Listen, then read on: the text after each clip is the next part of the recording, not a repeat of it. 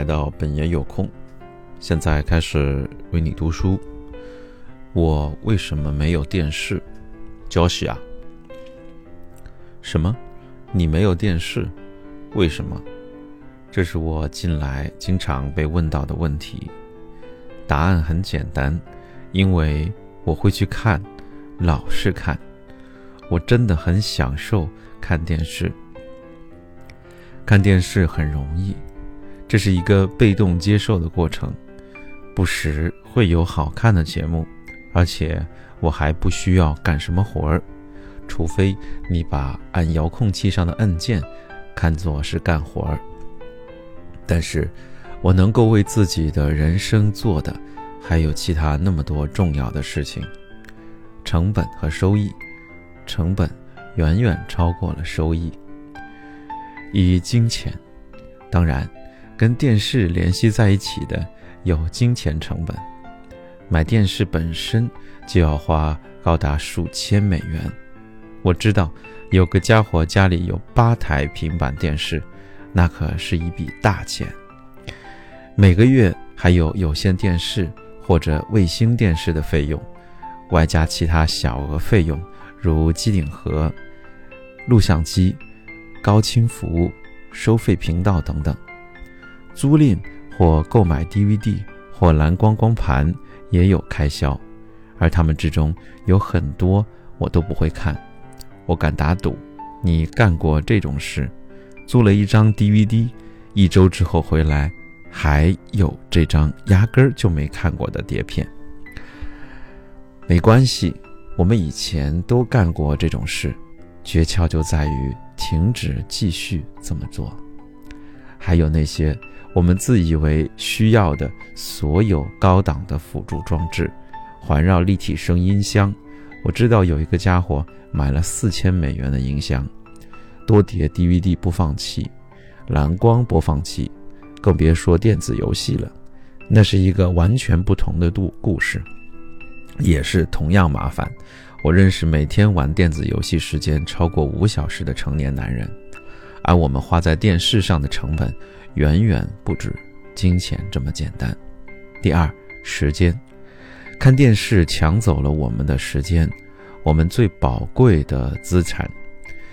我们最宝贵的资产，即使有了网络，人们平均每天观看电视的时间也超过五个小时，每周就是三十五个小时，那可是看了好多的电视啊！如果你不要电视，就可以找回这些时间。我们马上就会谈到你能拿这段刚找到的自由时间干什么。第三，注意力这一条与时间有着紧密的联系。电视抢走了我们的注意力。有时我们以为，如果在看电视的同时还在做别的事情，比如说叠衣服、用电脑等等，那便是在执行多重任务。但是我们内心深处明白，这并不是真的。我们知道。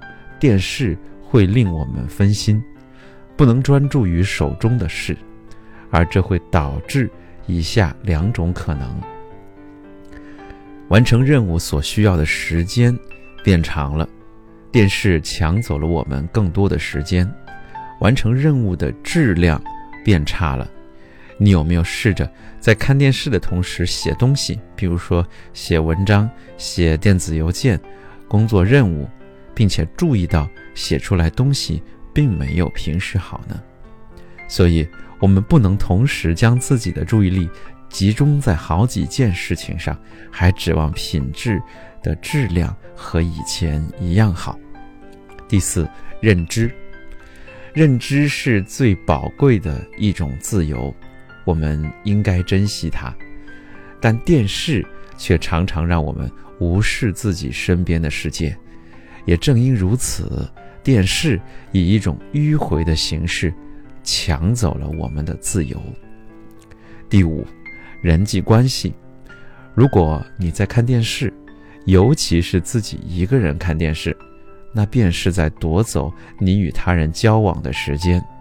这时间本可以用来以更有意义的方式为他人做贡献，给他人的人生增添价值。第六，创造力。如果我们在持续消费，那我们便没有在创造。因此，电视抢走我们的注意力，它拥有这样的能力。第七，替代解决方案。我并不是在说你必须扔掉自己的电视来当极简主义者，你无需这么做，但你确实有一些选项。在我们的极简主义之旅中，Ryan 取消了他的有线电视服务，他处理全部的 DVD 和电子游戏，并且保留他的电视。我们依旧不时的会用那台电视来看电影，这又引发了另外一条：如果你像我在2009年时那样处理掉了自己的电视，你仍然可以安排时间。和他人一起看电视，我不常这么做，但如果我想看什么节目，就会在其他人、其他的家人啊、其他的人家里面啊去看，去其他人家里看，就像我们小时候那样啊，我们也可以看到这些内容，并且展开讨论，这样有计划的观影，并没有那么消极，而且。还能够帮助你建立和加强人际关系，而不是使你孤立于人群。你可以把电视移出卧室，你可以把看电视的时间限制为每周只有一天，定好时间，不要偏离日程安排。如果你想一点一点的改变，那么让电视关闭一周，拔下电源线，如果可以的话。把电视放在你看不到的地方，或者用一张单子把它盖住，确保你一周之内不会开启它。没有电视让人获得了自由，自由时间做什么？所以，如果离开了电视，或者显著减少了看电视的时间，你要用这些换来的时间做什么呢？你想做什么就做什么，没有电视让人获得了自由。电视从我们的生活中吸走了那么多东西，它带走了我们的金钱、时间、注意力、认知、自由、人际关系与创造力，而给我们的回报只是一点点的消遣，以及一时半刻的安慰。对许多人来说，它是首选的麻醉剂。倘若你决定舍弃你的电视，那么你或许能够：第一，花一些时间来整理、精简你的住宅，创造一点什么，或者去锻炼，为了实现梦想而努力，做某些很棒的事情，做某些不可能的事情，亦或是只是过着。更有意义的生活。